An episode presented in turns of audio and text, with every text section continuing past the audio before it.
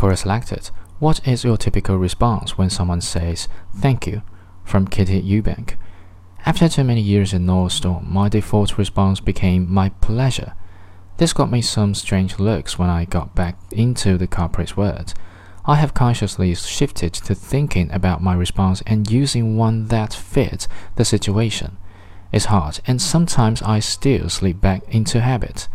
Of course, it's one of my favorites, especially when it's a boss thanking me for doing something well or going above and beyond.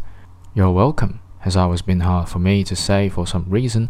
I've wondered why many times when I found myself giving an awkward head bob and no verbal response to thanks.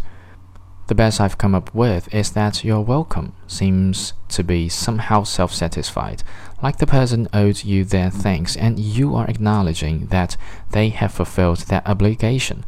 This makes absolutely no sense. In fact, the phrase itself makes no logical sense to me. You're welcome to thank me for what I did for you. You're welcome to the service I just provided to you. What does this even mean? And I'm definitely not a fan of no problem. I only use it when it was, indeed, a problem, as that's what it seems to me to imply.